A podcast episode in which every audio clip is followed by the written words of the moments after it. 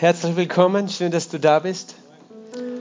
Wir danken unserem Lobpreisteam. Wow, Halleluja. Sie haben uns einfach eine Stufe höher gebracht. Ja, und wir haben heute einen ganz besonderen Tag. Und ich freue mich, dass, dass du da bist, dass der Raum voll ist. Und ich freue mich ganz besonders über die wunderbaren weiß gekleideten Geschwister, ähm, die heute da sind. Äh, wir haben heute ein besonderes Ereignis am Ende der Versammlung, am Ende des Gottesdienstes, nämlich eine Wassertaufe, eine biblische Wassertaufe. Wir taufen Menschen aufgrund ihrer persönlichen Glaubensentscheidung. Und wir taufen sie so wie in biblischen Zeiten auch nach biblischem Vorbild unter dem Wasser, ganz unter das Wasser, weil da eine ganz starke Bedeutung drinnen ist. Und du hast das Glück und das Privileg, heute dabei zu sein und mitzufeiern. Aber nicht nur du, sondern ich glaube, der ganze Himmel ist da. Ich glaube, die Engel sind da, weil die Bibel sagt, da ist Freude im Himmel vor den Engeln über einen Sünder, der Buße tut. Halleluja. Jetzt stell dir vor, wir haben, wir haben mehrere Geschwister, die sagen, ich kehre um, ich bin umgekehrt zu Jesus, ich, ich gehe jetzt mit Jesus. Der Himmel freut sich. Amen. Glaubst du das? Der Himmel freut sich, weißt du, das ist Freude vor den Engeln äh, im Himmel. Warum vor den Engeln? Weil wer ist vor den Engeln? Jesus. Er ist der, der sich am allermeisten freut. Amen. Er freut sich am allermeisten, wenn wir zu ihm kommen. Und er freut sich, wenn du da bist. Er freut sich, wenn du da bist, einfach Zeit zu nehmen für ihn. Zeit da einfach am Sonntagvormittag, du könntest auch ausschlafen, denkst, aber du bist hier oder im Livestream und du willst bei ihm sein und sein Wort hören und Jesus freut sich. Amen. Weil er liebt uns so sehr. Ich möchte mit einem Bibelvers einsteigen heute noch in, wir werden das Wort Gottes noch anschauen äh, und äh, dann werden wir dann zu den Taufzeugnissen kommen. Im 2. Korinther Kapitel 5 und Vers 17 dieser Vers steht auf unseren Taufurkunden, die wir immer ausstellen, austeilen. Daher, wenn jemand in Christus ist, so ist er eine neue Schöpfung. Das Alte ist vergangen, siehe, Neues ist geworden. Amen. Lass uns das gemeinsam lesen. Daher, wenn jemand in Christus ist, ist er eine neue Schöpfung. Das Alte ist vergangen, siehe, Neues ist geworden. Amen. Die Bibel sagt, jemand, der in Christus ist, und das ist ein Geheimnis, das wir heute ein bisschen noch ergründen wollen, was das bedeutet, aber der an Jesus glaubt, der, der zu ihm Ja gesagt hat, der mit Gott verbunden ist, sagt die Bibel, der ist in einem Augenblick, er ist eine neue Schöpfung. Das, was vorher war, das Alte, ist nicht mehr. Es ist vorbei, es ist vergangen und Neues ist geworden. Siehe, Neues ist geworden. Es ist etwas Neues entstanden, ein neues Leben. Und das feiern wir. Der Glaube an Jesus ist keine tote Religion. Es ist die, es ist die Realität eines neuen Lebens. Halleluja. Wer von euch hat schon ein neues Leben empfangen? Weißt du, wir, wir feiern das neue Leben. Wir haben ein neues Leben. Und dieses neue Leben, das kann nur Gott schenken. Und dieses neue Leben ist ein Wunder.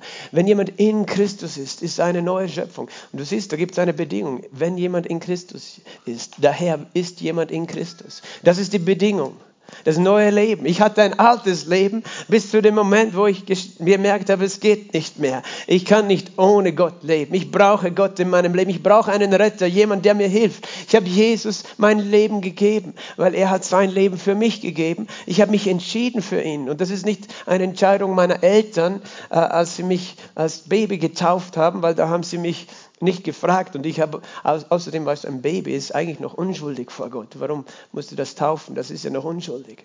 Äh, wir taufen keine Babys. Ähm, äh, und außerdem, es war nicht meine eigene Glaubensentscheidung.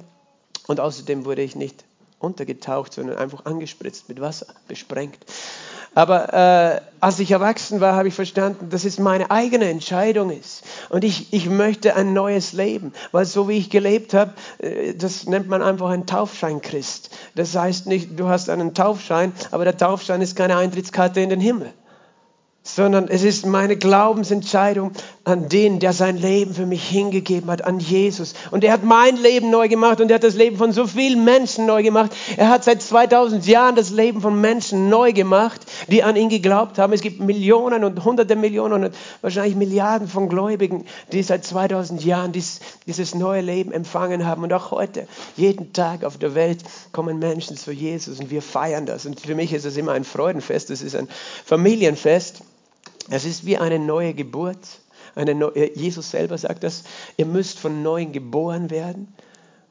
Und der Pharisäer, der Schriftgelehrte hat gesagt, wie geht das von neuem geboren werden? Er sagt, ja, das ist ein Geheimnis, das kann nur der Heilige Geist bewirken, eine neue Geburt. Du musst durch den Geist Gottes geboren werden und dann kannst du in den Himmel kommen, weil dann wirst, bist du ein neuer Mensch mit einem neuen Herzen, das bereit ist für den Himmel.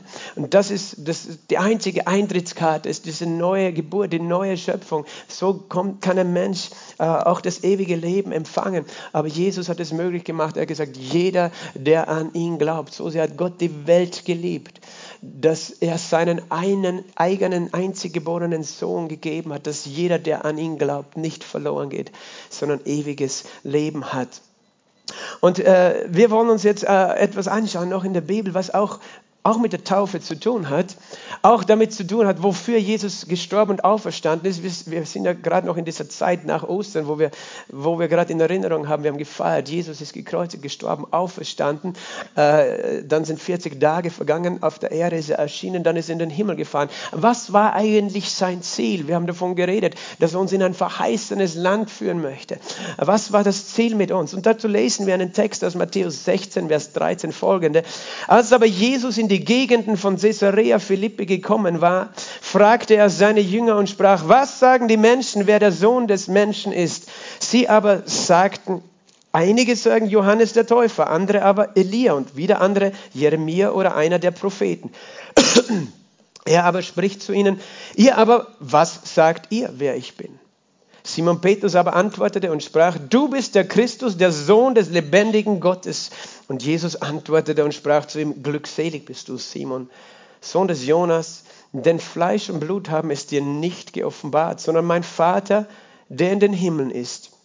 Aber auch ich sage dir, du bist Petrus, und auf diesen Felsen werde ich meine Gemeinde bauen, und die Hades-Pforten werden sie nicht überwältigen. Ich werde dir die Schlüssel des Reiches der Himmel geben, und was immer du auf der Erde binden wirst, wird in den Himmeln gebunden sein, und was immer auf der Erde du lösen wirst, wird in den Himmeln gelöst sein. Dann gebot er den Jüngern, dass sie niemand sagten, dass er der Christus sei. Amen. Vater, wir danken dir für dein Wort. Wir danken dir, dass dein Wort Geist und Wahrheit ist. Ich danke dir für den Heiligen Geist, der hier ist als unser Lehrer. Heiliger Geist, sei du der Redende heute durch mich. Ich gebe mich dir hin, Heiliger Geist. Ich brauche deine Hilfe. Ich will nicht meine Meinung erzählen, sondern wir wollen dein Wort hören, Herr. Die Menschen brauchen dein Wort, Herr. Und ich bete, dass du mir Ausdruckskraft gibst und dass du unser Herzens Ohren und Augen öffnest. Herr, dass du uns Offenbarung schenkst über Jesus Christus, die unser Leben für immer verändert. Im Namen Jesu Christi habe ich gebetet. Amen. Also Jesus war unterwegs mit seinen Jüngern im Norden Israels, ist das, an, äh, an dem Berg Hermon, dort im Grenzgebiet von Israels. Und dort fragt er seine Jünger so unterwegs, und es ist interessant, dass er diese Frage stellt, was sagen die Menschen, wer der Sohn des Menschen ist? Hast du schon mal diese Frage gestellt? Was sagen so die Menschen? Wer ist Jesus? Die Menschen haben viele verschiedene Meinungen über Jesus, wer er sei. Manche haben eine gute Meinung, manche haben eine schlechte. Ich glaube eher, die, viele haben eine gute. Sogar Menschen aus anderen Religionen, sie respektieren Jesus. Für manche ist er einfach eine Märchenfigur, für manche ist er ein guter Lehrer, ein Moralprediger. Manchen ist er ein bisschen zu radikal. Ähm, aber viel, äh, ja, jeder hat seine eigene Meinung. Was sagen die Menschen? Und das ist interessant, wir können immer überlegen, was sagen die Menschen und unsere Meinung darauf bauen, was die Menschen sagen zu dem oder zu dem oder zu dem. Du kannst alle möglichen Zeitungen lesen, dann hörst du, was die Menschen sagen über Politik oder über Weltgeschehen. Und es ist ja ganz nett, was die Menschen alles sagen. Die Frage, die wir letztlich stellen müssen, was sagt Gott dazu? Was sagen die Menschen? Die Menschen hatten alle möglichen Vorstellungen. Die sagen, Jesus ist Johannes der Täufer, er ist wahrscheinlich reinkarniert. Das sind die, die an Reinkarnation geglaubt haben oder, an Eli oder dass er Elia ist. Weil Johannes der Täufer war ja schon enthauptet worden. Andere sagen Jeremia oder einer der Propheten. Ähm, also sie hatten eine Meinung, aber sie hatten nicht die Wahrheit erkannt, wer Jesus wirklich ist. Und das ist interessant, weil diese Wahrheit macht den Unterschied zwischen Leben und Tod. Wer Jesus Christus für dich ist. Solange für dich irgendjemand ist, äh, wird er nichts in deinem Leben ausrichten. Aber wenn er der ist in deinem Leben, und diese Frage dürfen wir uns alle selber stellen oder haben wir uns schon gestellt, dann er wird nur das tun, was wir glauben, dass er ist. Nicht, weil er nicht anders kann, sondern weil er respektiert den freien Willen des Menschen. Er respektiert unseren freien Willen. Er hat uns den freien Willen gegeben. Es ist ein Ausdruck seiner großen Liebe, dass er uns frei entscheiden lässt, wie, in welcher Beziehung wir mit ihm stehen oder stehen wollen. Er lässt uns ganz frei das entscheiden, weil Liebe niemals Zwang ausübt. Liebe niemals Zwang ausübt. Aber er sehnt sich danach, dass du weißt, wer er ist, dass du ihn kennst, dass du ihn erkennst. Und er spricht zu den Jüngern dann eben, wer sagt ihr, dass ich bin? Und Petrus, wie aus der Pistole geschossen, er hat nicht überlegt. Er war einer von denen, die zuerst sprechen, dann denken. Kennst du solche Menschen? Aber manchmal ist es gar nicht schlecht, weil das, was wir denken, manchmal ist, ist einfach verdreht oder verfälscht. Und er hat nicht überlegt, sondern er hat etwas gesagt, da war ein Impuls in seinem Herzen und er hat es einfach ausgesprochen, was in seinem, aus seinem Herzen in diesem Moment rausgekommen ist. Du bist der Christus, der Sohn des lebendigen Gottes. Du bist der Gesalbte, der, auf den wir warten, der Sohn Gottes, der Gott, der Mensch geworden ist. Das bedeutet Sohn Gottes. Es bedeutet nicht, okay, wir sind alle Söhne Gottes. Nein, es bedeutet, er ist der, der eine, der Gott, der Mensch geworden ist, des Menschensohn. Gott, der als Mensch geboren ist. Du bist der Christus, der Sohn des lebendigen Gottes. Und Jesus hat ihm geantwortet, was? Er hat gesagt, glückselig bist du, Simon, Sohn des Jonas. Glückselig bist du. Warum hat Jesus das gesagt, dass, du, dass er glückselig ist? Er hat gesagt, glückselig bist du, weil das, was du gerade gesagt hast, was aus deinem Mund gekommen ist, das hat dir niemand erzählen können. Das ist nicht eine Information, die du nur gelernt hast. Das ist nicht menschliches Wissen, sondern es sagt nicht, nicht Fleisch und Blut haben es dir geoffenbart, sondern mein Vater, der in den Himmeln ist, hat es dir geoffenbart. Eine Offenbarung. Weißt du, was eine Offenbarung ist? Eine Offenbarung ist, dass du eine Wahrheit in deinem Herzen erkannst erkannt hast, die du, die du vorher nicht erkannt hattest, die du nicht kanntest. Und diese Wahrheit hast du nicht gelernt. Die kannst du nicht aus einem Schulbuch lernen oder aus, aus jemand, was dir nur erzählt. Äh, das ist dann Wissen, weißt du, Wissen in unserem Kopf. Wir sind eine Gesellschaft voll mit Wissen und Information. Aber nicht alles Wissen ist Wahrheit. Und das, was wirklich die Wahrheit ist, das ist etwas, das nicht nur in deinem Kopf du gelernt hast, sondern das ist etwas, das dein Herz erkannt hat dass du tief in deinem Innersten weißt. Eine Wahrheit deines Herzens ist eine tiefe Überzeugung. Die erkennt man daran, dass du, dass du diese eine Überzeugung erkennt man daran, dass man sagt, ich weiß, dass ich weiß, dass ich weiß. Das ist so tief verankert, niemand kann dir das ausreden. Du, Leute sagen, ja, warum glaubst du das? Warum glaubst du, dass Jesus der Sohn Gottes ist? Du kannst es gar nicht logisch erklären, weil der Verstand ist zu, zu schwach, das wirklich zu verstehen.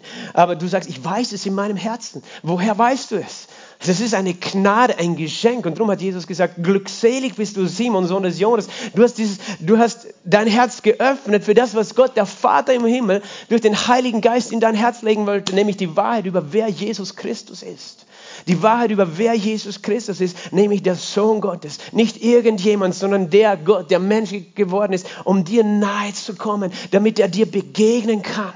Weil Gott ist nicht ein Gott der Ferne ist. Ich habe gedacht, so lange in meinem Leben, Gott ist so weit weg, irgendwo hinter den Wolken. Ich weiß nicht, wo ich ihn finden kann. Ja, Jesus, ich habe schon gehört von ihm, aber wo ist er jetzt? Er ist irgendwo, muss er weit weg sein. Und dann bin ich in so eine Gemeinde gekommen und da waren Menschen, die diese Wahrheit geglaubt haben, in ihrem Herzen gehabt haben.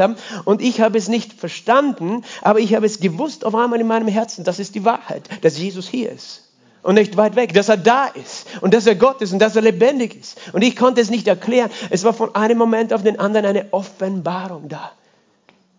Und diese Offenbarung, weißt du, wir können sie nicht sozusagen verdienen durch das, was wir getan haben. Wir können nicht dafür bezahlen. Wir können sie nicht in der Schule lernen. Aber was wir können, ist unser Herz öffnen. Weil wenn wir ein, ein hartes, stolzes Herz haben, ist es so schwer für Gott uns diese Dinge zu offenbaren, diesen Vorhang wegzunehmen, diesen Schleier, dass wir Dinge sehen, die du mit den Augen nicht sehen kannst, dass wir in den Himmel hineinsehen können. Aber Jesus hat gesagt, glückselig bist du, denn der Vater im Himmel, durch den Heiligen Geist, er hat dir in einem Moment das ins Herz gelegt, wer ich bin, nämlich der Sohn Gottes. Äh, und das ist die Erkenntnis von Jesus Christus. Diese Erkenntnis, Weißt du, das ist eben nicht eine Wissenserkenntnis, biblische Erkenntnis. Äh, das, das Verständnis von was, was Erkennen bedeutet in, in, in, für die Juden im Hebräischen ist, ist eine intime Begegnung. Das wird äh, das Wort gebraucht dafür, das genauso gebraucht wird als ein, man nennt das einen verhüllenden Begriff, weil die Bibel ist ein anständiges Buch und darum, wenn sie davon schreibt, äh, dass, dass ein Mann und eine Frau Kinder bekommen äh, miteinander, dann nennt sie das so, Adam erkannte seine Frau und sie wurde schwanger. Okay? Adam erkannte seine Frau und sie wurde schwanger und gebar einen Sohn, Kain und Abel. Äh, und es ist interessant, weil, weil, du denkst, er kannte seine Frau, war vorher blind. Nein, das ist nicht gemeint. Was gemeint ist mit diesem Begriff ist, er hat eine ganz intime Begegnung mit ihr. Eine ganz intime Erfahrung mit ihr. Und Gott zu erkennen ist nicht zu wissen, was irgendwer über ihn gesagt hat, sondern es ist eine Begegnung zu haben mit ihm in deinem Herzen. Und weißt du, ein Mann und eine Frau, die miteinander ins Bett gehen, ich kann sie ja so nennen, die, die haben sich erkannt, die kennen sich ganz intim, die sind sich ganz nahe gekommen. Und darum ist es auch was Heiliges, was beschützt gehört durch diesen wunderbaren Bund, den Gott äh, uns geschenkt hat, die Ehe, weil, weil das etwas ist, wo das, wo das alles offen liegt sozusagen, wo das größte Vertrauen notwendig ist, damit keine Verletzung passiert. Aber äh, das ist heute nicht das Thema. genau, ich rede ein anderes Mal über Sex. Aber ich möchte nur, dass du verstehst, dass Petrus eine Erkenntnis hatte von Jesus Christus, bedeutet, er hat in seinem Innersten Gott erfahren. Er, er erfahren, das ist Jesus. Er liebt, er ist gut, er ist Gott. Er hat eine Erfahrung und das ist, was dein Leben verändert. Wenn du Ja sagst zu ihm, wenn du die, zu dieser Erfahrung, zu dieser Erkenntnis, wenn du sagst, ich erkenne Jesus Christus als den Sohn Gottes. Jesus hat gesagt, jeder, der an mich glaubt, hat ewiges Leben. Ewiges Leben, was stellst du dir unter ewiges Leben vor? Ewiges Leben. Für viele ist es so, dass sie denken, okay, jetzt auf der Erde habe ich begrenztes Leben, da werde ich sterben, aber nach, der, nach dem Tod als Christ habe ich ewiges Leben.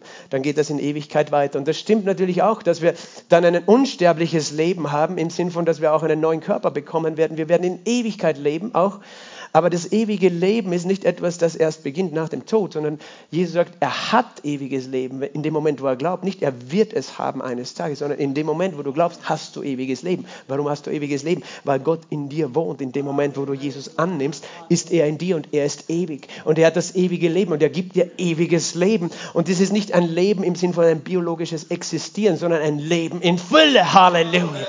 Er hat gesagt, ich bin gekommen, dass ihr das Leben habt und es in Fülle habt. Und dieses Leben kommt, wenn du an Jesus glaubst. Aber es gibt einen anderen Bibelvers in Johannes 17, Vers 3, wo, wo es heißt, dass äh, dies ist das ewige Leben, dass sie dich, äh, den alleinwahren Gott und den du gesandt hast, Jesus Christus, erkennen. Das heißt, dieses Erkennen von Jesus, dieses Gott erleben, Gott begegnen, bedeutet in dem Moment, wenn ich, wenn ich Gott, den Vater und den Sohn erkenne, wenn ich, wenn ich diese Begegnung habe, dann passiert etwas Neues in meinem Herzen. Ewiges Leben, eine neue Schöpfung, eine neue Geburt, die ewig lebt. Mein Geist wird nie mehr sterben. Nie mehr. Ich bin unsterblich geworden durch Jesus Christus. Auch wenn mein Körper noch vergänglich ist, ich werde auch einen neuen Körper bekommen. Aber mein Herz hat ewiges Leben und zwar Leben in Fülle, weil das Leben Gottes ist nicht einfach, ein, hat dich nie geschaffen, ein Leben zu haben, wo du einfach kämpfst ums Existieren, wo du einen Existenzkampf hast, wo du um deine Versorgung, um deine Gefühle, um all das immer kämpfen musst, wo du de mit Depressionen, Krankheiten und, und Angst und Wut und, und Enttäuschung kämpfst. Nein, er hat gesagt, ich möchte, dass du Leben hast. Und das Leben Gottes. weißt du, Gott ist die Quelle des Lebens. Von ihm fließt Leben, Friede, Freude. Das kommt, von ihm kommt nur Leben. Nichts Böses, kein Tod. Gott ist nicht der Erfinder von Tod. Tod ist die Folge der Abwesenheit, der Trennung von Gott. Aber Tod war nie der Gedanke Gottes. Es war nie der Wunsch Gottes für uns. Aber eben, er sagt, das ist das ewige Leben, Gott zu erkennen. Und diese Erkenntnis Gottes ist eine Gnade, ein Geschenk. So lange habe ich gelebt, ohne wirklich zu wissen, wer Jesus ist. Aber weil ich eine Not hatte und gewusst habe, ich schaffe mein Leben so, so nicht und gemerkt habe, ich, ich muss nach Gott suchen in meinem Leben und dann in so einem Ort war, wo Menschen waren mit dieser Erkenntnis, da habe ich auch diese Gnade empfangen, zu wissen, wer Jesus ist. Weißt, und darum diskutiere ich auch mit Menschen nicht, die das noch nicht wissen, weil, weil das ist eine Sache, die kannst du nicht mit Wissen äh, beweisen oder so. Natürlich, ich kann dir viele Bibelstellen zeigen, aber du sagst, ich glaube die Bibel vielleicht sowieso nicht. Aber, aber es ist eine Sache, weißt du, niemand könnte sie mir auch ausreden. Du könntest dein ganzes Leben damit verbringen, mir zu erklären, dass es Jesus nicht gibt, aber ich weiß, es stimmt nicht. Das ist, ich weiß es hier drinnen. Es ist, das ist die Wahrheit. Ich weiß, dass ich weiß, dass ich weiß, dass ich weiß, dass ich weiß. Und, und du, auch wenn du mir sagst, ja, erklär mir das, ich kann es dir nicht. Ich weiß es einfach, tief in meinem Herzen. Das ist der Grund, warum Gläubige zu allen Zeiten, die haben ihr Leben gegeben dafür, für diese Wahrheit. Wenn, wenn sie, die Christen verfolgt wurden, wurden, unter Folter gezwungen wurden, diesen Jesus abzuschwören und zu sagen, nein, bete andere Götter an oder verlass diese Religion. Die haben gesagt, ich kann nicht, weil ich weiß es einfach, es ist die Wahrheit. Und die, kann, die kannst du nicht verleugnen, weil, weil du sie erfahren hast. Halleluja. Und das ist, wo Jesus sagt, das ist, wenn du das empfangen hast, dann bist du glückselig. Und ich, ich, ich bin genauso glückselig, wenn jemand anders erkannt hat, wer Jesus Christus ist. Weil seit ich ihn erkannt habe, wünsche ich mir nichts Ähnliches, dass alle Menschen ihn erkennen. Nämlich nicht wissen, sondern erfahren in ihrem Herzen, wer Jesus ist. Weil Jesus bedeutet, Gott rettet, Gott heilt, Gott befreit und er will dich retten, dich heilen, dich befreien. Er will dein Leben verwandeln.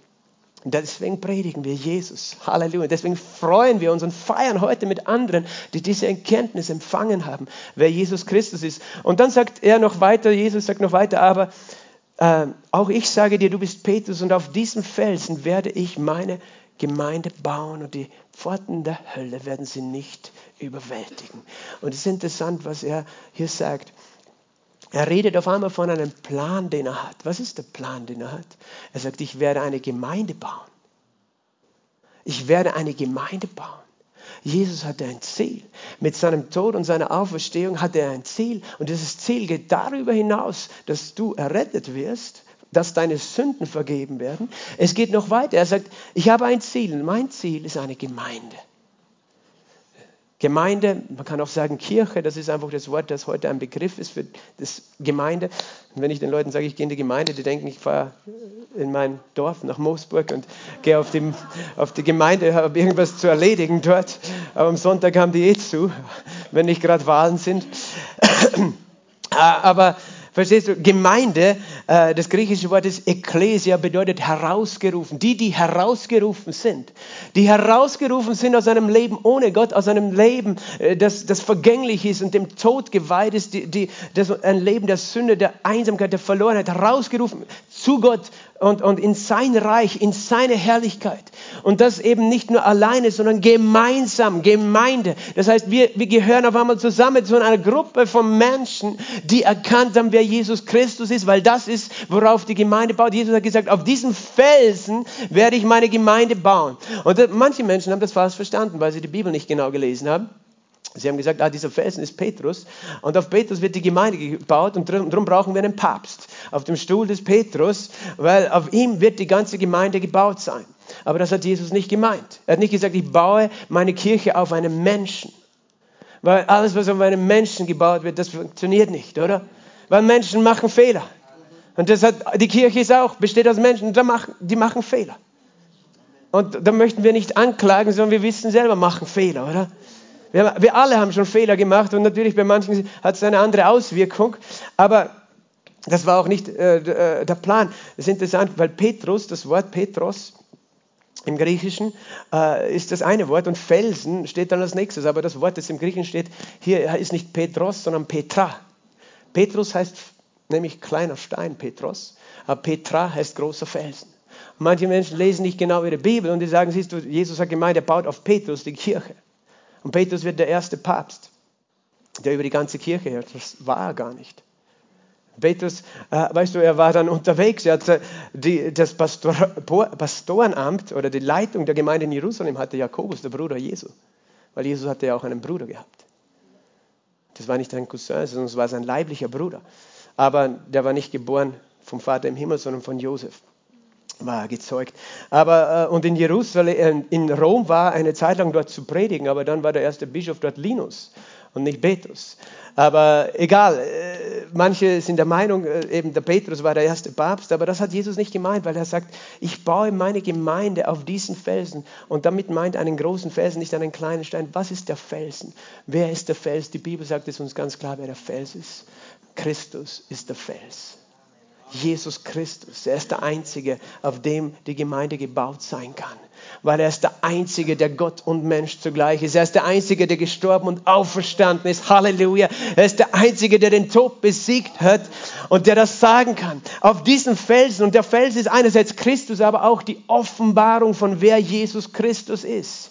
Ich weiß, wer Jesus Christus ist. Darauf baut die Gemeinde. Die Gemeinde ist zusammengesetzt. Die Gemeinde ist nämlich keine, kein Gebäude. Kirche ist nicht ein Haus. Kirche ist ein, ein Organismus, von Menschen, die Gott zusammenfügt und diese Menschen haben eine Sache Gemeinde, gemeinsam und das ist nicht der Taufschein, sondern das ist die Offenbarung von Jesus Christus in ihrem Herzen.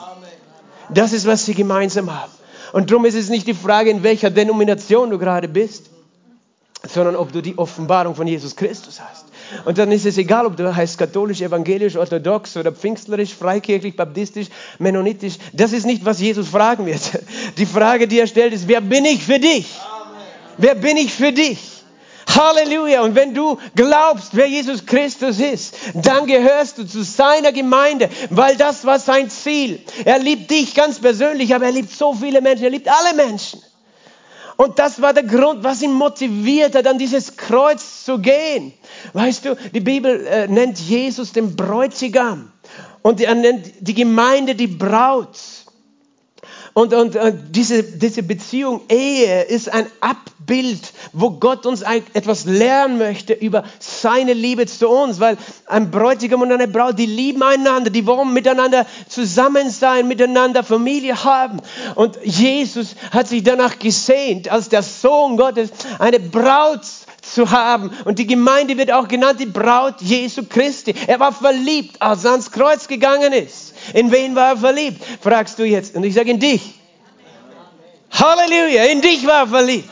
Weil du solltest da sein und Teil dieser Gemeinde werden, dieser Braut Jesu Christi, der seine Liebe zeigen möchte, der seine Liebe schenken möchte. Dafür ist Jesus gekommen. Er liebt eine Gemeinde. Und das, äh, das ist eben Warum wir verstehen, das ist etwas ganz Besonderes, dass wir als Christen, wir sind nicht geschaffen, einfach, weißt du, irgendwie ganz alleine, jeder für sich mit Jesus unterwegs zu sein, sondern wir verstehen, hey, wir gehören alle zu einer Familie Gottes. Halleluja. Das, dafür ist Jesus gekommen. Er möchte diese wunderbare, schöne Familie Gottes, die in Ewigkeit äh, seine Liebe erleben darf. Amen. Also Jesus baut seine Gemeinde und er baut sie, äh, er sagt eben, er baut sie. Es ist wie ein Haus. Und er baut sie so stark, weißt du, und er sagt, die Pforten der Hölle können sie nicht überwältigen. Die Pforten der Hölle. Die, egal was die Hölle aufbietet, weißt du, die Hölle hat eigentlich Angst, weil die Pforten der Hölle heißt, die Gemeinde kommt und drängt die Hölle bis an ihre Pforten. Es ist nicht so an den Pforten der Gemeinde, die Hölle kann nicht die Pforten der Gemeinde überwältigen, steht nicht da.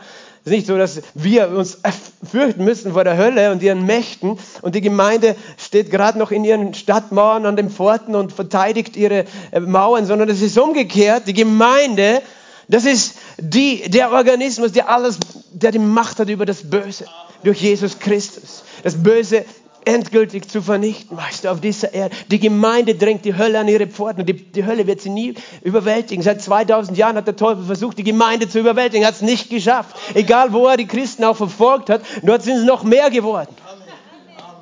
Amen. Und weißt du, Königreiche, Königreiche sind gekommen und gegangen, Könige sind aufgestiegen und gefallen, aber die Gemeinde Jesu Christi, sie bleibt in Ewigkeit. Halleluja. Und wenn du Teil davon bist, dann bist du glücklich. Das ist auch ein Grund, warum du dann glücklich sein kannst. Weil du weißt, ich habe eine Familie in aller Ewigkeit. Ich bin Teil des ewigen Königreiches von Jesus Christus. Halleluja. Halleluja. Ich weiß nicht, ob gestern jemand von euch die Krönung angeschaut hat.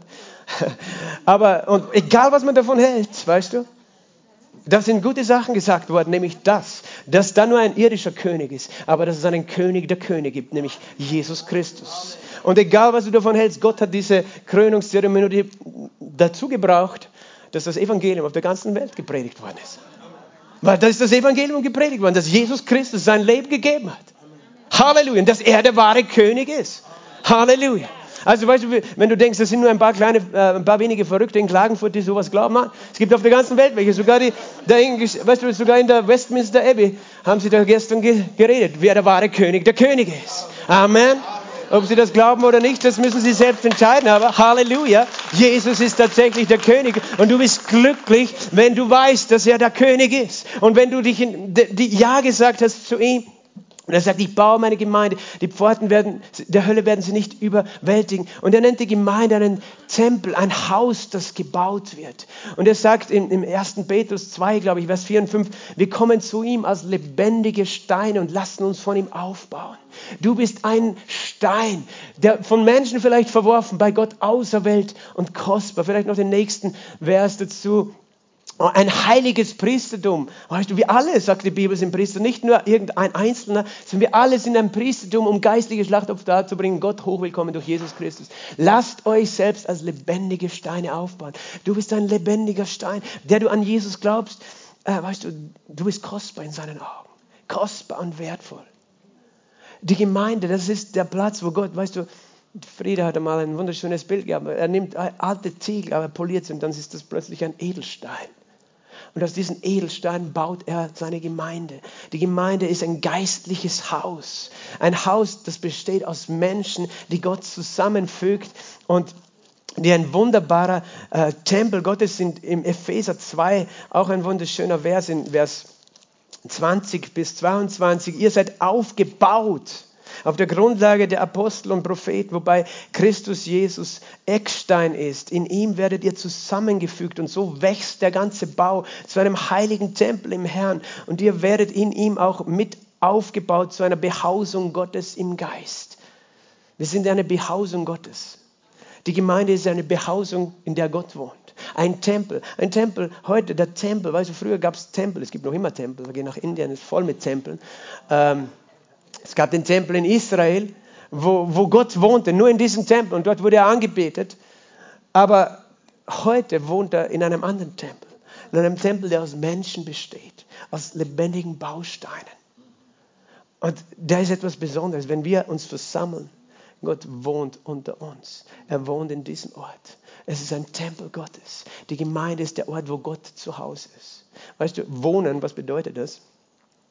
Wohnen bedeutet, das ist der Ort, wo du dich ganz entspannst. Ich habe ein Wohnzimmer und ich denke, die meisten haben ein Wohnzimmer. In dem Wohnzimmer hast du vielleicht ein Sofa, da kannst du dich hinlegen, da kannst du einfach entspannen. Und wenn Gott hier wohnt, weißt du, dann ist er ganz entspannt hier unter uns. Und der genießt, im, im Wohn, beim Wohnen, da, da hat man einfach Gemeinschaft miteinander, da genießt man, dass man zusammen ist als Familie. Und Gott genießt es, wenn wir zusammenkommen. Und er sehnt sich, mit seiner Familie Gemeinschaft zu haben. Und das wir sind da, wir sind eine Gemeinde und wir sind Teil dieser Gemeinde geworden. Und da kommen wir eben jetzt schon ein bisschen näher zu dem, das bedeutet es auch, in Christus zu sein. Wir sind eingepflanzt worden als Gläubige in diese Gemeinde. Im Epheser 2, wenn wir schon drinnen sind, lesen wir im Vers 1, auch euch hat er auferweckt. Nicht nur Jesus Christus, sondern auch euch, die ihr tot wart. Ich war tot, du warst tot. Wir waren tot wie in den Vergehungen und Sünden. Sünde führt zum Tod geistlichen Tod. Es trennt uns von der Liebe und Wahrheit Gottes. Wir sind getrennt gewesen. Aber Gott hat uns auferweckt äh, von den äh, Sünden eben äh, war der Tod, in denen ihr einst wandeltet, gemäß dem Zeitlauf dieser Welt, gemäß dem Fürsten der Macht der Luft, des Geistes, der in den Sünden Unge des Ungehorsams wirkt. Und er sagt eben, wir, wir haben alle so gelebt, du und ich, wie die Welt halt lebt beeinflusst von wem? Von dem Geist der Welt, der Geist und der Fürst der Macht der Luft, das ist der Teufel. Das ist eine Realität. Es gibt einen Bösen, der gegen Gott kämpft, eine böse geistliche Macht, unter der wir beherrscht waren. Unter diesen allen hatten wir alle unseren Verkehr und in den Begierden unseres Fleisches, indem wir den Willen des Fleisches und der Gedanken taten. Wir waren von Natur aus Kinder des Zorns. Das ist Gottes Urteil über die Menschen, die getrennt sind von ihm. Und ich nehme mich nicht aus. Ich war einer von denen getrennt von Gott. Und das ist harte, ein hartes Urteil, das wir gerne nicht hören natürlich. Ich war von Natur aus ein Kind des Zorns. Ein Kind, das sozusagen Dinge getan hat, die äh, diesen Zorn Gottes sozusagen verdient hätten. Aber Jesus ist gekommen, hat meinen Platz genommen. Er hat den Zorn Gottes auf sich genommen. den ich verdient hätte. Und er hat den Tod am Kreuz gewählt an meiner Stelle. Es heißt in Vers 4 nämlich, Gott aber, sage mal Gott aber, der reich ist an Barmherzigkeit. Er ist reich an Barmherzigkeit. Er ist nicht knausrig, er ist reich an Barmherzigkeit. Er hat um seiner vielen Liebe willen. Warum hat er es gemacht? Weil er dich liebt. Weil er mich liebt, weil er uns liebt. Womit er uns geliebt hat. Sage mal, er hat mich geliebt. Gott liebt mich. Wir müssen das in uns tief einsinken lassen. Gott hat uns geliebt und deshalb hat er auch uns, die wir in unseren Sünden, wir alle haben gesündigt, wir alle haben ohne Gott gelebt, irgendeine Weise. Aber er hat uns mit dem Christus lebendig gemacht, weil wir an Christus geglaubt haben, der unsere Sünden getragen hat und auferstanden ist von den Toten sind wir durch diesen Glauben lebendig gemacht worden. Durch Gnade seid ihr errettet. Gnade bedeutet, das ist nichts, was du verdient hast. Auch nicht, was du je verdienen kannst, sondern was Gott dir schenkt, weil Gott gütig ist und du musst nichts bezahlen dafür.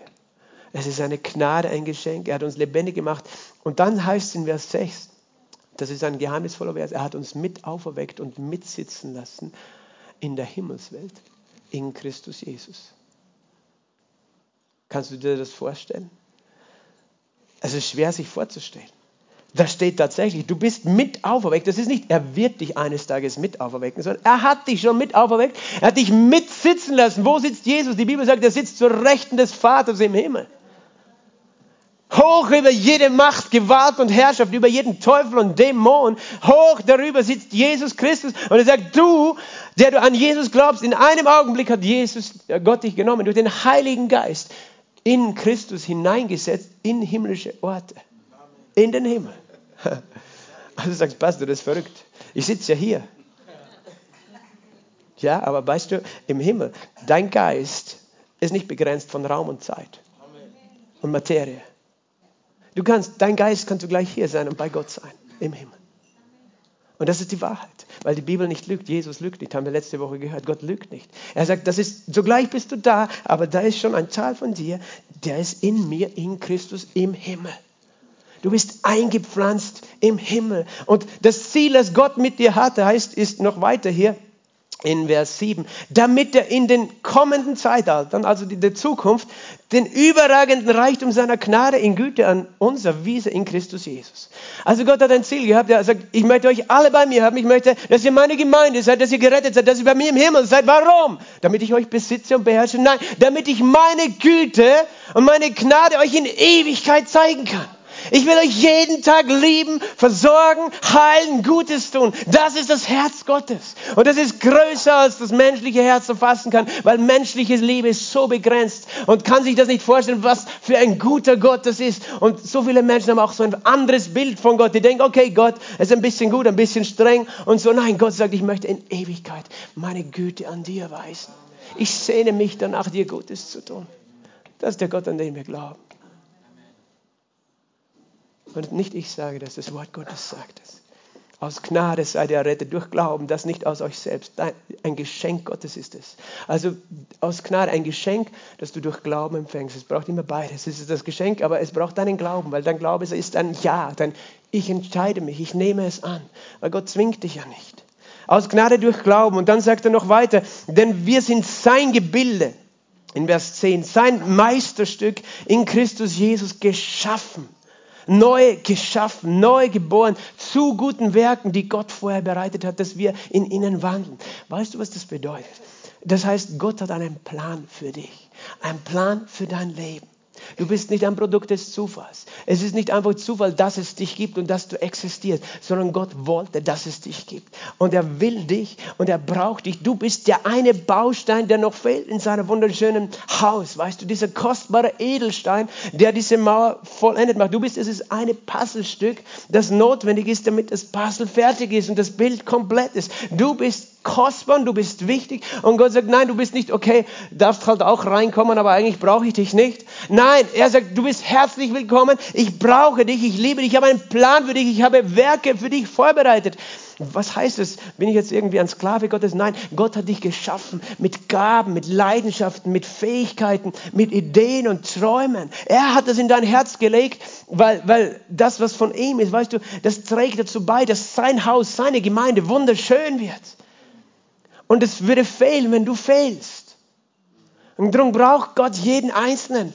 Gemeinde ist so etwas Herrliches. Das ist nicht etwas, wo irgendwer wichtiger ist. Weißt du, nur weil ich vorne stehe und zu euch rede, hat es überhaupt nichts damit zu tun, wie wichtig jemand ist. Das ist nur, das ist meine Aufgabe. Und jeder hat eine andere Aufgabe, aber jeder ist so kostbar und jeder hat einen Plan. Gott hat einen Plan für dein Leben. Und der hat nicht bestimmt, dass du einfach, ja, irgendeine Karriere machst, einen Beruf hast. Vielleicht, wenn du Glück hast, machst du Karriere, hast Erfolg. Wenn nicht, hast du eh genug Probleme, weißt und dann irgendwie durchs Leben kämpfst, ein Haus baust, Kinder hast, alt wirst, stirbst und das, dann? Nein, er hat ein Ziel, weißt du. Er, er möchte das Leben vervielfältigen durch dich. Er möchte sein Leben zeigen auf dieser Welt, aber auch in aller Ewigkeit. Deine Gaben, wer du bist, deine Persönlichkeit, dein Wesen, alles ist so bedeutsam für ihn. Und vielleicht fühlst du dich nicht so in deinem Alltag. Aber Gott möchte dir das sagen. Du bist so wichtig für mich. Und ich möchte, dass du auch Teil bist meines ewigen Reiches und nicht einfach nur für das Vergängliche dieser Welt lebst. Und äh, vielleicht da noch ein, ein Schluss zu dem, und dann kommen wir eh schon zum Ende. Im ersten Korintherbrief im 12. Kapitel in Vers 12 lesen wir Folgendes. Wir haben jetzt eben gesagt, in Christus, das ist etwas, was Gott tut. Er setzt uns hinein in, in Christus. Und Christus ist zugleich, die Bibel sagt, die Gemeinde ist nicht nur ein Tempel, er ist nicht nur eine Braut, sondern sie wird auch verglichen mit dem Körper, dem Leib von Jesus Christus. 1. Korinther 12, Vers 12, denn wie der Leib einer ist und viele Glieder hat. Alle Glieder des Leibes aber, Leibes, aber so viele, äh, obwohl viele ein Leib sind, so auch der Christus. Christus ist ein Körper. Jesus ist das Haupt, der Kopf und wir sind sein Körper. Denn in einem Geist sind wir alle zu einem Leib getauft worden. Oder durch einen Geist. Das ist ein Geheimnis. Wir sind alle verbunden worden, zu einem Körper zusammengefügt worden. Egal Juden, Christen, Griechen, Sklaven oder Freie, wir sind alle mit einem Geist getränkt worden, sagt er. Und das ist eins dieser Geheimnisse der Taufe. Was meint das? In der Wassertaufe taufe ich Menschen im Wasser als Zeichen ihres Glaubens. Ich glaube an den Tod und die Auferstehung Jesu. Ich identifiziere mich mit seinem Tod und seiner Auferstehung. Dann gehe ich unter das Wasser und komme wieder raus. Ich identifiziere mich damit, dass meine Sünden reingewaschen, vergeben sind. Darum das Wasser, das sich abwäscht. Aber es hat noch eine andere Bedeutung. Es bedeutet, ich werde eingetaucht in Jesus Christus. Und das geschieht nicht erst bei der Wassertaufe, weil das ist ja nicht, was ich machen kann. Es steht ja nicht, dass der Pastor euch zu einem Leib zusammentauft, sondern es macht der Heilige Geist.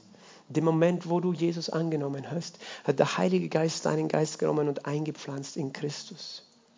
Er hat dich in den Leib Christi, in die Gemeinde hineingesetzt. Du bist ein Teil geworden. Und die Wassertaufe ist nur ein Symbol, das uns erinnert an diese Wahrheit, dass wir das bewusst glauben. Ich glaube, ich bin jetzt Teil des Leibes geworden, Teil der Gemeinde geworden. Das ist tatsächlich geschehen.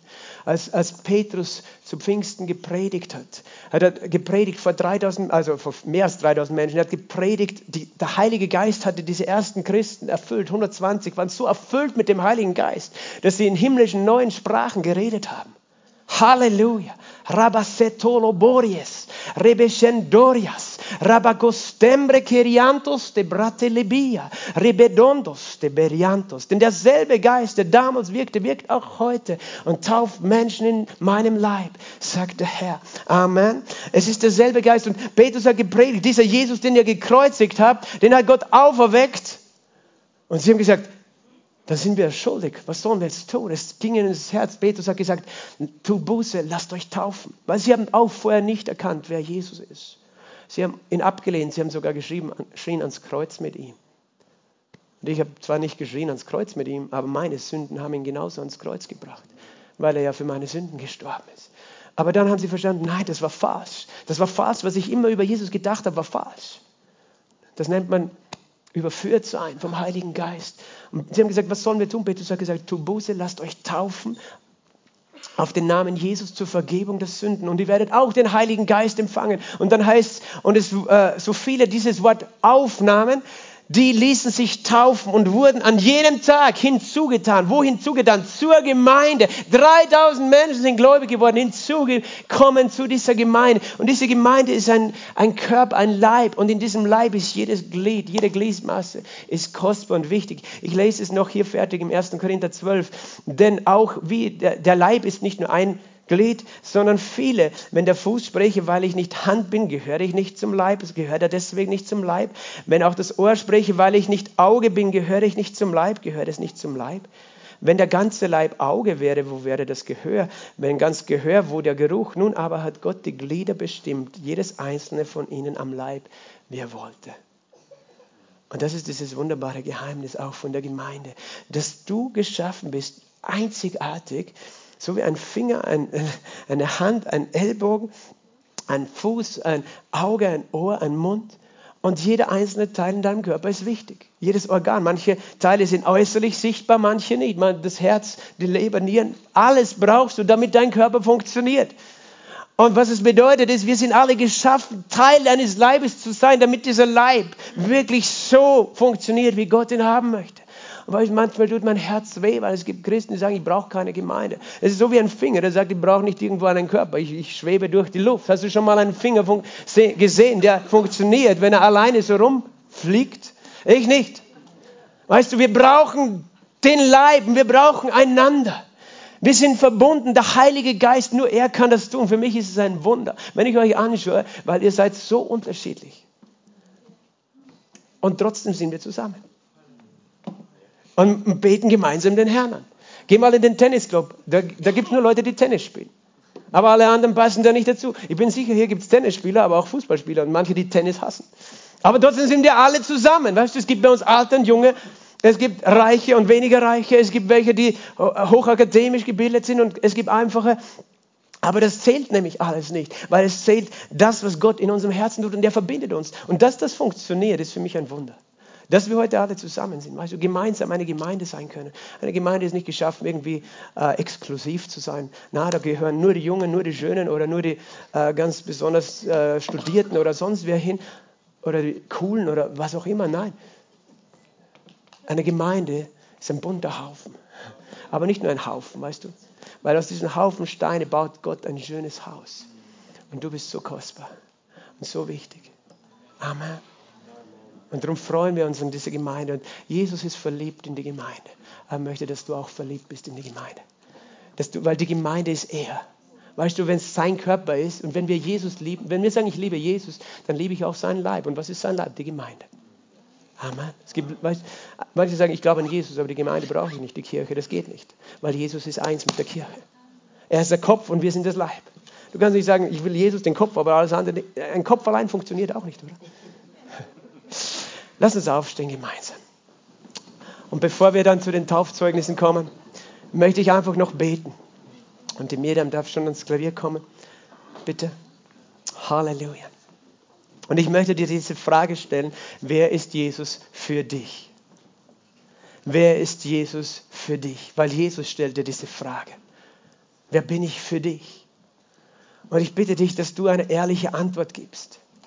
Nicht nach dem, was die Menschen sagen, sondern was dein Herz heute sagt. Was sagt dein Herz, wer Jesus Christus ist? Was sagt dein Herz? Und der Heilige Geist ist heute da in diesem Raum und er ist da, um das, was ich gepredigt habe, in deinem Herzen zu bestätigen. Weil das, was ich gepredigt habe, nicht meine Wahrheit oder mein Wort ist, sondern sein Wort. Und er steht zu seiner Wahrheit. Und er, er, er will dein Herz überzeugen, wenn du da bist, nämlich, und diesen Jesus Christus noch nicht in dein Herz hineingelassen hast dann ist heute der Tag, dass du das sagen kannst, dass du sagst, Jesus, ich öffne mein Herz für dich. Weil Jesus möchte genauso dich rausholen aus einem Leben in, einer, in einem Ozean der Verlorenheit, der Einsamkeit, der Ziellosigkeit, der Hoffnungslosigkeit oder der Vergänglichkeit. Er will dich rausfischen wie ein Fisch aus dem Meer. Und er will dich in sein Reich hineinholen. Er will dir dieses ewige Leben geben, um dir Güte zu schenken in alle Ewigkeit. Und ich habe dir heute erzählt, wer dieser Jesus Christus ist. Aber es ist deine Entscheidung. Es heißt aus Gnade. Also es ist ein Geschenk. Sind wir gerettet, aber auch durch den Glauben. Und Glaube bedeutet nicht, dass du ein Gefühl hast oder dass du es wissen musst. Und Glaube heißt, ich sage mit meinem Herzen Ja zu Jesus. Und dann macht er alles neu. In dem Moment bist du eine neue Schöpfung. In dem Moment nimmt dich der Heilige Geist und pflanzt dich auch ein in seinem himmlischen Reich. Er fragt nicht nach deinem Taufschein, er fragt nicht nach deinem Wissen, aber er fragt nach deinem Herzen. Und du darfst heute Ja sagen. Lass uns die Augen alle geschlossen haben. Weil Jesus sehnt sich nach dir. Lass uns einen Moment nehmen, einfach diese Sehnsucht, diese Liebe Gottes wahrnehmen. Jesus ist hier in diesem Raum und er schaut dich an mit Augen der Liebe. Er steckt seine Hand zu dir aus. Und er sehnt sich, dich ganz nah bei dir zu haben. Dass du ihn ganz persönlich und intim erkennst in deinem Herzen. Dass du ihn erfährst. Dass du seine Liebe erfährst. Danke, Jesus. Danke, dass du jetzt da bist, Jesus. Danke, Jesus, für deine Gegenwart. Danke, Heiliger Geist, dass du an den Türen der Herzen klopfst. Hier im Saal, aber auch im YouTube, im Livestream, Herr. Danke, dass du, du allein bist der, der uns diese Offenbarung geben kann, wer Jesus Christus ist. Und ich bete gerade jetzt, Heiliger Geist, öffne du die Augen der Herzen. Nimm jeden Schleier, jeden Vorhang weg, der uns die Sicht genommen hat. Vielleicht bist du auch da und, und, du hast Jesus aus den Augen verloren. Du bist schon mal mit ihm gegangen, aber irgendwie hast du nicht mehr so klar gesehen. Auch für dich bete ich heute, dass, dass du wieder sehen kannst, wie wunderbar Gott ist, wie wunderbar Jesus ist, der dich liebt, der dein Leben Sinn und Zukunft geben möchte. Danke, Heiliger Geist. Danke, Heiliger Geist. Und ich spüre, dass jemand da ist, du hast vielleicht Angst. Angst, wenn Gott etwas Neues tut, weil du tust dir schwer mit neuen Dingen und hast Angst, was wird dann sein? Weißt du, Jesus ist gekommen, um dir Leben zu geben, nicht um dich zu verletzen oder dich zu äh, bedrücken, sondern dich frei zu machen. Hab keine Angst. Seine Liebe macht dich frei. Und lass uns noch die Augen geschlossen haben einen Moment. Und ich stelle diese Frage, wenn du da bist heute und Jesus noch nicht bewusst angenommen hast, als den Herrn, als den Erlöser, als den Retter, als Gott in deinem Leben. Aber du möchtest das jetzt. Du möchtest jetzt eine Antwort geben mit deinem Herzen. Dann heb kurz deine Hand, wo du stehst. Und ich möchte für dich beten wo immer du bist. Jesus sieht deine Hand. Lass die Augen alle geschlossen. Lass uns nicht rumschauen. Das ist eine persönliche Sache. Jesus sieht deine Hand. Es geht nicht um mich oder die anderen. Es geht um dich und Jesus. Heb nochmal deine Hand. Alle, die, die sagen, ich möchte Jesus aufnehmen. Halleluja. Danke, Jesus. Danke, Jesus. Danke, dass du diese Hände siehst und diese Herzen. Und lass uns jetzt alle gemeinsam, und ich leite dich in ein einfaches Gebet. Lass uns dieses Gebet sprechen. Lass uns sagen, danke, Jesus, dass du mich so sehr liebst dass du Mensch geworden bist und an meiner Stelle ans Kreuz gegangen bist. Du hast meine Schuld und meine Sünde getragen. Du bist gestorben und auferstanden. Sei mein Herr und sei mein Erlöser. Ich empfange dich. Ich öffne mein Herz für dich. Wasch mich rein von aller Schuld und mach mein Leben ganz neu. Amen. Lass noch die Augen geschlossen. Ich bete jetzt. Vater, ich danke dir. Du hast dieses Gebet gehört. Und Vater, ich danke dir, dass der Heilige Geist jetzt Frieden gibt und Licht. Jetzt in diesem Moment, Halleluja, geht Licht auf in deinem Herzen. Jetzt in diesem Moment kommt Wahrheit und eine neue Freude. Jetzt in diesem Moment fällt Schuld von deinen Schultern und Last und Sünde, wofür du dich geschämt hast. Und jetzt in diesem Moment fällt Depression von dir ab. Jetzt in diesem Moment, in dem Namen Jesu Christi, muss jede Angst gehen. Jetzt in diesem Moment geht jede hoffnungslos weg. Jetzt in diesem Moment. Jetzt in diesem Moment kommt Friede in dein Herzen. Jetzt in diesem Moment kommt Freude in dein Herzen. Halleluja, Halleluja. Lass uns einen Moment nehmen und Jesus danken. Danke, Jesus. Halleluja. Danke, Vater. Halleluja. Du bist wunderbar. Du bist heilig. Du bist gerecht. Danke, Jesus. Du bist so gut. Wir geben dir alle Ehre. Halleluja. Amen. Amen. Wer dieses Gebet zum ersten Mal gebetet hat heute, ich habe ein kleines Büchlein, das möchte ich äh, weiterschenken. Halleluja. Dann kommst du nachher nach vorne zu mir oder hinten beim Bookshop und bekommst es. Das heißt die neue Geburt, dieses neue Leben. Halleluja, das ist neue Leben. Halleluja, du kriegst es auch. Und wer, wenn ich jetzt nicht gesehen habe, dann kommst einfach zu mir oder zu jemandem von uns, fragst nach diesem Buch, weil das wird dir helfen zu verstehen, was Jesus getan hat. Amen. Halleluja, ihr dürft euch niedersetzen. Danke Miriam, du darfst jetzt dabei auch passieren. Und jetzt möchte ich unsere wunderbaren äh, Geschwister nach vorne bitten, die sich entschieden haben für Jesus. und die das heute öffentlich bezeugen. Halleluja. Gebt mal einen Applaus.